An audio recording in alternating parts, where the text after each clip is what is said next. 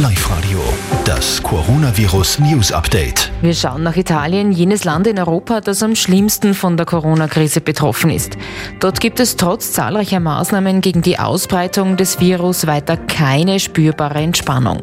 Gestern hat es mit 627 Toten an nur einem Tag einen traurigen Rekord gegeben. Deshalb werden jetzt flächendeckend die Maßnahmen noch einmal verschärft und vor allem vereinheitlicht.